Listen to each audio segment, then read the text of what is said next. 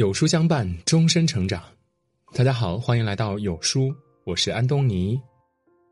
今天我们要分享的是：越是怕吃苦的人，苦一辈子。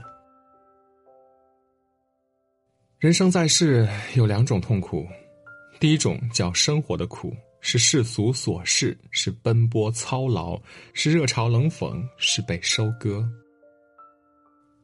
第二种叫成长的苦。是主动改变，是寒窗苦读，是埋头奋斗，是孤独。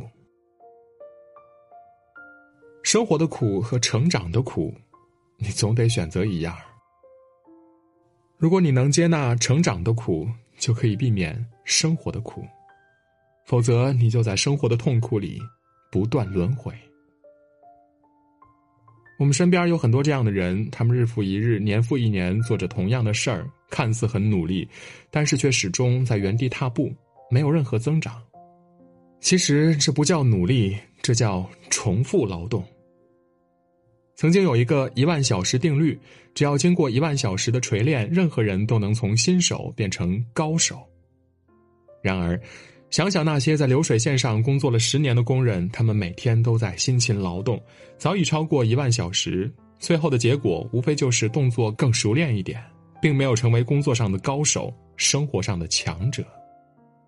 因此，绝大部分人的努力只不过在低水平的重复。人生成长进步的关键在于四个字儿：刻意练习。重复劳动是将时间和精力投在同样的行为中，并且顺应了人性上的懒惰和安逸，让人越来越钝化，不需要思考，更不用强迫自己，机械的重复某种单一行为，是温水煮青蛙，是守株待兔，是刻舟求剑。刻意练习是先找到正确的改变方向，然后抑制自己的懒惰情绪。按照设置好的路径，争取做到每一次都有突破，每一次都强迫自己做最应该做的事儿，并最终适应这种状态。这就是积小胜为大胜，更是积跬步以至千里。刻意练习的关键在于走出舒适区。心理学家把人的知识和技能分成三个区：舒适区、学习区、恐慌区。在最内层的舒适区，你的一切都轻车熟路，一切举手皆可得；在中间层的学习区，你会感到不自在，因为你面对的都是新事物；在最外层的恐慌区，你会一直恐惧，因为你面对的都是远超你能力范围的人和事。高手有一个特点。喜欢主动走向恐慌区，大胆面对未知和挑战，不断的迫使自己走向更高层次，这就是刻意练习。记住一句话：高手从不去做喜欢的事儿，而是去做最应该做的事儿。当然，这些应该做的事儿往往是我们不喜欢的，但是让你痛苦的人往往是你的贵人。让你痛苦的事儿，往往是你最需要提升的地方。你本能决绝的，恰恰是你最需要的。越舒服、越没有挑战的事情，往往越危险。如果你现在处于这种状态，那你要警惕了。人做事有三种境界：第一种境界，为了生活做了很多不喜欢的事儿；第二种境界，有了资本。只去做那些喜欢的事儿。第三种境界，为了进步，主动去做不喜欢的事儿。很多人说，这不就是自讨苦吃吗？没错刻意练习的核心就在于主动找苦吃。吃什么苦呢？吃改变的苦，吃恐慌的苦，吃不喜欢还要面对的苦。这种苦可以称为成长的苦。这就是人生，你要么吃生活的苦，要么吃成长的苦。生活的苦和成长的苦这两样，你必须选择其中一种。那为什么大多数人宁愿吃生活的苦，也不愿吃成长的苦？首先，成长的苦需要主动去吃，生活的苦却不一样，你躺着不动，它自己就来了。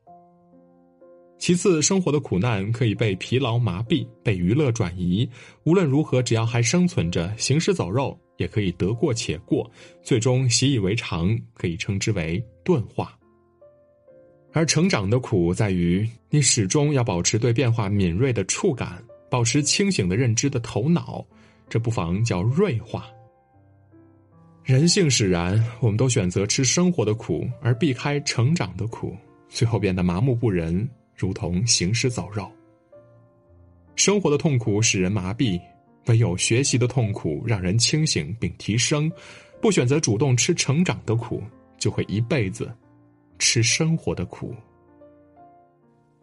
成年人的世界没有岁月静好，今天你不想吃学习自律的苦，明天生活的苦你将避无可避。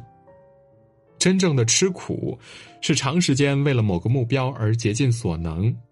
在这个过程当中，放弃娱乐生活，放弃无效社交，放弃无意义的消费，以及不被理解的孤独。它本质是一种自律能力、坚持能力和深度思考的能力。你想拥有好的身材、健康的体魄，那就要自己管住嘴、迈开腿；你想过上想要的生活，那就要好好工作、不断上升、努力赚钱。如果你想充实自己，就要牺牲娱乐时间，多看书、多学习、多思考。如果你不喜欢现在的状态，那就要跳出舒适区，大胆去尝试、去突破。每经历一次痛苦，就是完成了一次蜕变，遇见了一个更好的自己。杨绛先生在《一百岁感言》中说：“在这物欲横流的人世间，做人实在是够苦。”苦难是人生的基本特征，每个人一辈子吃苦的总量是恒定的，它既不会凭空消失，也不会无故产生，它只会从一个阶段转移到另外一个阶段，或者从一种形式转化成另外一种形式。你越是选择现在逃避它，越不得不在未来付出更大代价去对付它。如果你不想沉沦在这个浮华的世界里，就要逼自己去主动吃苦。你要吃读书的苦、工作的苦、思考的苦、坚持的苦、失败的苦，这才是成年人最大的自律。点个再看吧。当你熬过了所有主动的苦，这世间一切美好便会纷至沓来。